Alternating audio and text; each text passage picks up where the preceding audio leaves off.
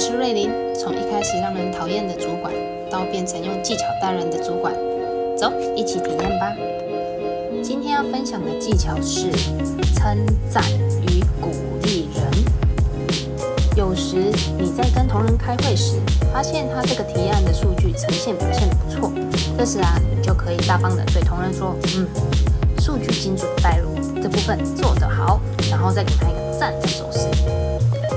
同仁内心一定会很开心，下次他有机会对提案报告一定会更努力。有人会说：“但他的提案那么烂，我还硬要赞美吗？”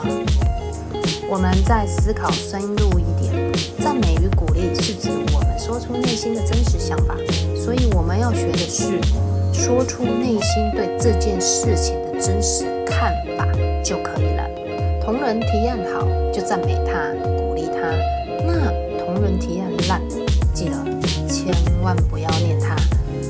跟你讲了多少次了，怎么还是写错？或者是你每次都是这样，那我就改。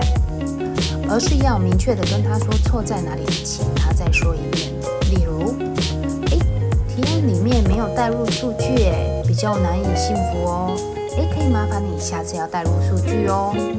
下次仍然没有带入数据，我们一样要心平气和的问他：诶，为什么上次说的数据，这次仍然没有带入呢？什么困难或是问题吗？然后再停个几分钟，给他时间回答哦。曾经有主管跟我说：“有啊，我就问了，他就是不说啊。”我心想：怎么可能呢？事后我发现了，主管真的有问了，但问题出在他的音调不对。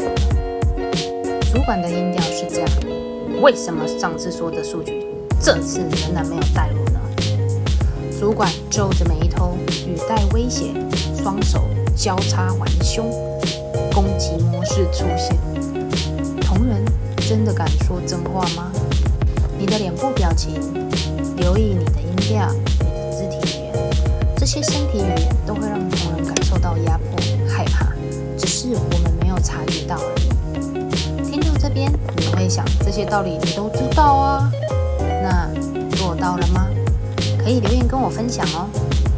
我有问主管为什么会没有做到，有人就会回我：哦，拜托，这怎么可能像我的个性呢？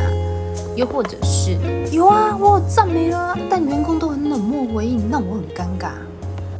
我以前也是觉得赞美人跟鼓励人很别扭，但为什么改变了呢？我认真想了想，是因为我在里面尝到了甜头。赞美人而得到的好处是什么？就是同仁更认真做事了。